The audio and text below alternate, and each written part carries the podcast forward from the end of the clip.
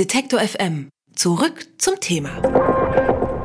In manchen Kriegsgebieten ist es gefährlicher, eine Frau zu sein, als ein Soldat. Sexualisierte Gewalt ist eine erfolgreiche Kriegswaffe. Geächtet, ja, aber die Täter kommen oft straffrei davon. Meine Kollegin Sarah Malberg hat mit engagierten Frauen gesprochen, um herauszufinden, wo die Probleme sind, welche Rolle die UN spielt und wie viel noch zu tun ist. Eine Warnung zu Beginn. Im folgenden Beitrag wird es Szenen expliziter sexueller Gewalt geben. Vergewaltigung gibt und gab es in jedem Krieg. Das ist eine Erkenntnis, die erst spät ihren Weg in die Öffentlichkeit gefunden hat. Nach dem Zweiten Weltkrieg wurde sie noch ignoriert. Ein Wendepunkt war dann der Bosnienkrieg. Janet Böhme von der Organisation Medica Mondiale, die wir auf dem Handy erreicht haben, beschreibt die Situation folgendermaßen. Dort sind Frauen zum Beispiel ganz systematisch ähm, vergewaltigt worden und man geht davon aus, dass das zwischen 20 und 50.000 Frauen und Mädchen betroffen hat. Also die wurden zum Teil in Vergewaltigungslagern über Monate hinweg vergewaltigt. Ähm, sie wurden gezielt geschwängert, sie wurden gezwungen, die, die Schwangerschaften auch auszutragen und das hat natürlich fatale ähm, Folgen dann auch für eine Gesellschaft. Sie wurden ähm, zum Beispiel auch ähm, gezielt mit HIV infiziert und das wirkt unheimlich destabilisierend auf die Gesellschaften und das ist das, was Vergewaltigung so mächtig als Kriegswaffe macht. Medica Mondiale hat sich als Reaktion auf die Situation im Bosnienkrieg 1992 gegründet. 2008 erhielt die Frauenrechtsbewegung den alternativen Friedensnobelpreis. Was Jeanette Böhme schildert, zeigt, dass sexualisierte Gewalt längst Teil der Kriegsführung geworden ist. Es geht ganz klar darum, die gegnerische Gruppe zu zerstören. Dieser Wunsch nach Zerstörung der Gruppe macht Vergewaltigung in Bosnien zu einer Kriegswaffe. Im Gegensatz zu vereinzeltem sexuellen Missbrauch hat diese Waffe System. Sie ist eine Foltertaktik, um die gegnerische Gruppe zu schwächen. Wie ist die Situation heute? Silke Görbing arbeitet beim Mosaik Leipzig. Der Verein bietet geflüchteten Frauen psychosoziale Betreuung, auch nach sexueller Gewalt. Es gibt so Szenen, die so immer wiederkehren, von denen berichtet wird, wie Dunkelheit, nicht schlafen können, aufgehangen sein, in einem Sarg eingesperrt zu sein, Drähte zwischen den Beinen zu haben, Drähte an der Brust zu haben, mit Stöcken penetriert zu werden, verhöhnt zu werden dabei. Es sind Situationen, die man sich kaum vorstellen kann. Diese Dinge verarbeiten zu müssen, ist, wie die Psychologin sagt, eine lebenslange Aufgabe. Ich erinnere mich jetzt an die eine Frau, die bei mir war, die wirklich so eine vorher sehr, sehr ähm, starke Persönlichkeit war, die sich engagiert hatte, die aber jetzt hier bei mir förmlich zusammengesunken da saß, mit leiser Stimme nur noch geredet hat, die ein Geheimnis mit sich herumschleppte, was sie auch mit ihrem Mann nicht teilen konnte, aus Angst, dass er sie danach ablehnen würde, die also in ihrer ganzen starken Persönlichkeit fast verschwunden ist. Sexualisierte Gewalt in der Kriegsführung ist noch immer ein gigantisches Problem. Auch nach dem Krieg hält sie oft weiter an. Amnesty International berichtet, dass in Ländern, die einst von Kriegen heimgesucht wurden, Gewalt auch danach stärker akzeptiert werde. Dennoch ist sexualisierte Gewalt in der Öffentlichkeit noch immer ein Randthema. Dabei wird das Problem keinesfalls kleiner. Auch Männer fallen sexualisierter Gewalt zum Opfer. Konkrete Zahlen sind schwierig zu ermitteln, wie Nikola Popovic berichtet. Sie leitet das Netzwerk Gender Associations und hat sich lange in der UN für Frauenrechte engagiert. Für sie ist Scham der Hauptgrund für die hohen Dunkelziffern. Die Sache ist vor allem, insbesondere in konservativen Gesellschaften, dass die Frauen oder auch noch mehr vielleicht die Männer Angst haben, von dieser Gewalt zu berichten. Denn was ist das Resultat? Angenommen, die Frau war verheiratet. Was sagt der Mann? Was sagen die Kinder? Oder sie war nicht verheiratet. Was sagen dann die Eltern? Was sagen dann die Geschwister beispielsweise? Was sind die Konsequenzen für die Frau? Und im Gegenzug dazu, worauf kann sie denn hoffen? Was ist denn das Resultat, wenn sie das öffentlich macht? Wird der wirklich zur Rechenschaft gezogen? Und was passiert mit ihr? Kriegt sie die medizinische Versorgung, aber was dann? Strategische Vergewaltigung ist ein Verbrechen gegen die Menschlichkeit und ein Kriegsverbrechen. Damit ist es völkerrechtswidrig und es ist die Aufgabe der UN, gegen diese Gewalt vorzugehen.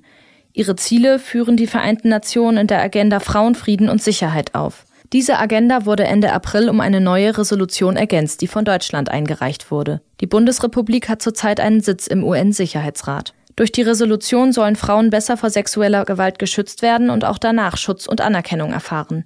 Der Sicherheitsrat fokussiert sich auch auf die Situation von Kindern, die aus einer Vergewaltigung hervorgegangen sind.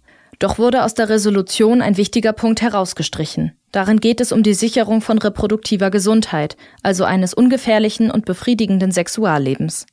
Janet Böhme von Medica Mondiale wäre es lieber gewesen, Deutschland hätte die Resolution nicht eingebracht. Der große Knackpunkt für uns an der Resolution ist, ähm, dass die reproduktiven Rechte von Frauen und Mädchen auf Druck der USA herausgestrichen wurden. Die USA hatten mit einem Veto gegen die gesamte Resolution gedroht, würden die reproduktiven Rechte verankert werden. Die USA unter Trump sind gegen eine Legalisierung von Abtreibung und drohten daher mit einem Veto, was die gesamte Resolution gekippt hätte. Dass sie sich dermaßen gegen das weibliche Selbstbestimmungsrecht wendet, bringt der Resolution viel Kritik ein. Die Länder Frankreich und Großbritannien kündigten an, Frauen weiterhin Zugang zur Abtreibung zu gewähren. Nikola Popovic sieht einiges jedoch auch positiv. Jetzt in der neuen Resolution vom April wurde sexuelle Gewalt, äh, wird jetzt versucht, in den Kriterienkatalog für Sanktionen mit einzubeziehen. Das heißt, dass wenn man sagt, okay, hier gibt es eine Konfliktpartei, wir haben hier Fälle vorliegen von sexueller Gewalt, wir verhängen jetzt Sanktionen, Wirtschaftssanktionen. Und das hat natürlich äh, unter Umständen eine große Wirkung und übt einen großen Druck auf, auf die bestimmten Konfliktparteien. Doch auch sie gibt zu, Deutschland hätte härter verhandeln können. Andererseits habe es in den kommenden anderthalb Jahren noch genug Gelegenheit, seine Anliegen wieder einzubringen. Ein Problem an der Arbeit der UN sieht Nikola Popovic an anderer Stelle. Wir brauchen auch in der UN Frauen in Führungspositionen, Frauen in den Friedenseinsätzen. Da ändern sich dann auch dort die Dynamiken. Grundsätzlich sieht sie eine positive Bilanz. Also ich denke, dass sich in den letzten Jahren viel geändert hat. Ähm, es gibt viele Fortschritte. Ähm, es gibt viel Offenheit zu dem Thema, auch jetzt unter dem aktuellen UN-Generalsekretär Guterres, der sehr viel Reform und sehr viele Initiativen zu dem Thema ins Leben gerufen hat. Aber da ist noch viel Luft nach oben. Neu sind beispielsweise Teams in den Kriegsgebieten, die wissen, wie man mit traumatisierten Menschen umgeht. In 19 Ländern sind sie zurzeit im Einsatz.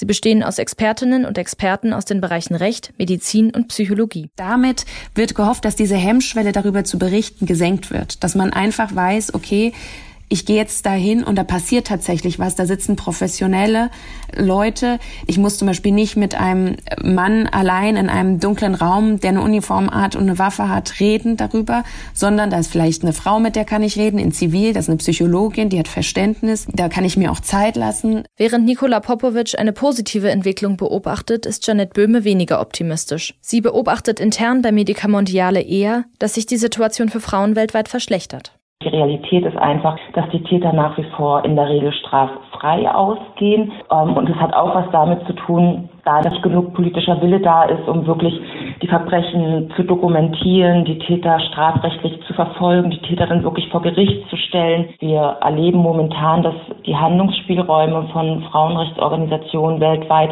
immer weiter eingeschränkt werden, dass zum Beispiel unsere Partnerinnen in Afghanistan politisch massiv unter Druck gesetzt werden. Und da ist es natürlich wichtig, dass die Bundesregierung sich zum Beispiel für den Schutz von Frauenrechtsverteidigerinnen diplomatisch stark macht. Seit der ersten Resolution der Agenda Frauenfrieden und Sicherheit sind fast 20 Jahre vergangen. Trotzdem ist sexualisierte Gewalt noch ein riesiges Thema. Da kann man sich schon fragen, warum das so lange dauert. Die UN ist abhängig von Vetomächten beispielsweise im Sicherheitsrat, aber auch von der Staatengemeinschaft. Das heißt, wenn Nationalstaaten keine Priorität dort sehen in dem Themenbereich, kann die UN auch nichts umsetzen. Entscheidungen in der UN gehen über viele Tische. Ständig müssen Kompromisse geschlossen werden. Gleichzeitig gibt es Machthabende, die an einer Änderung der Dynamiken nicht interessiert sind. Und so hilft es wohl nur, immer weiter laut zu sein und an die Belange von Frauen zu erinnern. Vielleicht werden sie ja irgendwann gehört.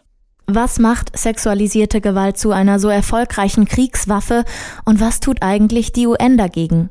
Damit hat sich Sarah Malberg beschäftigt und aufgezeigt, wie lang internationale Entscheidungen brauchen, wie nationale Interessen oft auch gegeneinander arbeiten und wie viel noch zu tun ist, damit verletzten Frauen Gerechtigkeit widerfährt.